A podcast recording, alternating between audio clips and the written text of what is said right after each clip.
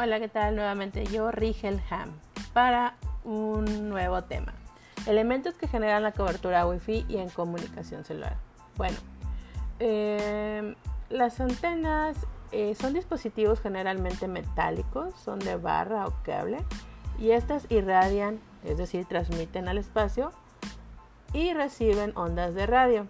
Las propiedades de una antena a resaltar son el ancho de banda y el diagrama de radiación.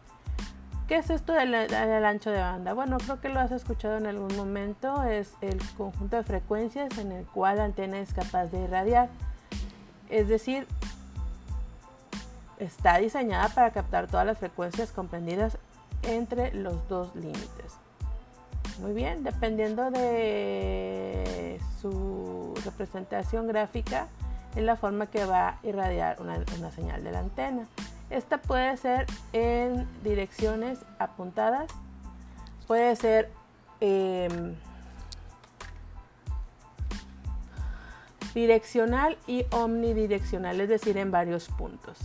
¿Cuáles son los tipos de antenas? Bueno, eh, cada elemento físico, puede ser longitud, ancho, material, etcétera, conforme una antena le da las diferentes propiedades. De esta manera tenemos varios tipos de antena entre ellas antenas de alambre, antenas planas o de parche y de multiplexación espacial.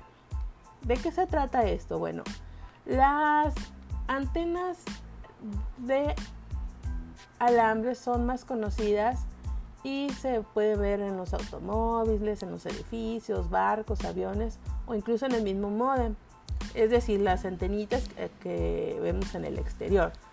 Estas dos antenas pueden ser como monopolos y dipolos. Y bueno, su principal diferencia es que la primera es direccional, o sea, la monopolo, y la dipolo es omnidireccional, es decir, que va en varios puntos. También tenemos lo que son las antenas planas o de parche. Estas se utilizan en dispositivos portátiles debido a que ocupan poco espacio. Aparentemente luego dices, no, pues es que mi, equipo, mi aparato no tiene antena. No, realmente sí tiene, pero la tiene interna. Están impresas en placas delgadas y su forma es variada. Las utilizadas en un celular se consideran direccionales, mientras que las utilizadas en un modem se consideran omnidireccionales. Los arreglos especializados de estas conforman las antenas de todos los celulares. En este caso, la tecnología celular, la 5G, ocupa este tipo de antenas, implementando arreglos complejos y tecnología de transmisión que en conjunto consiguen optimizar el espectro electromagnético.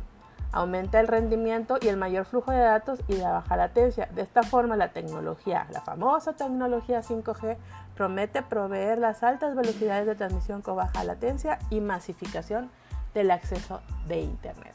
Y bueno, tenemos lo que es la multiplexación espacial. ¿Pero qué es eso?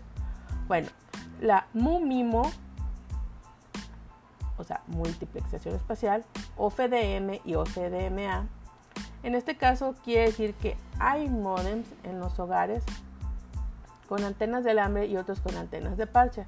Todas transmiten señal de forma omnidireccional. Esto quiere decir que radian señal de radiofrecuencia a todas partes en forma de dona. Pero ¿qué pasa si un modem tiene dos antenas? Los temas eh, anteriores nos han dicho las frecuencias, este, la importancia de la red, etc.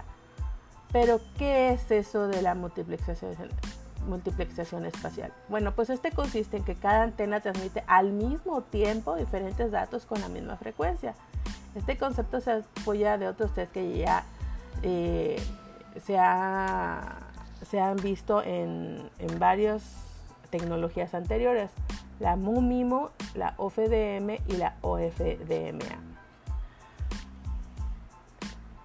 Los modems con MUMIMO y OFDM permiten enviar a varios dispositivos a la vez utilizando portadores de frecuencia diferentes, mientras que los modems con MUMIMO y OFDMA logran transmitir con todas sus antenas a varios dispositivos con una sola frecuencia.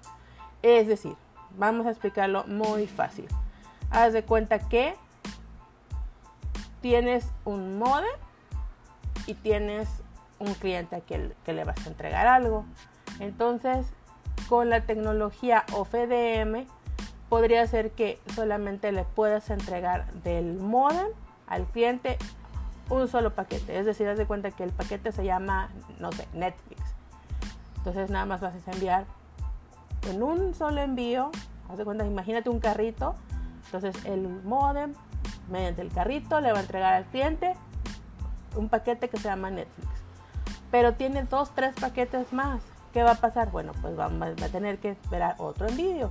Modem, el otro paquete y el cliente. Es decir, que le va a llegar el segundo paquete y después otro envío, el tercer paquete. Ese es el OFEDM.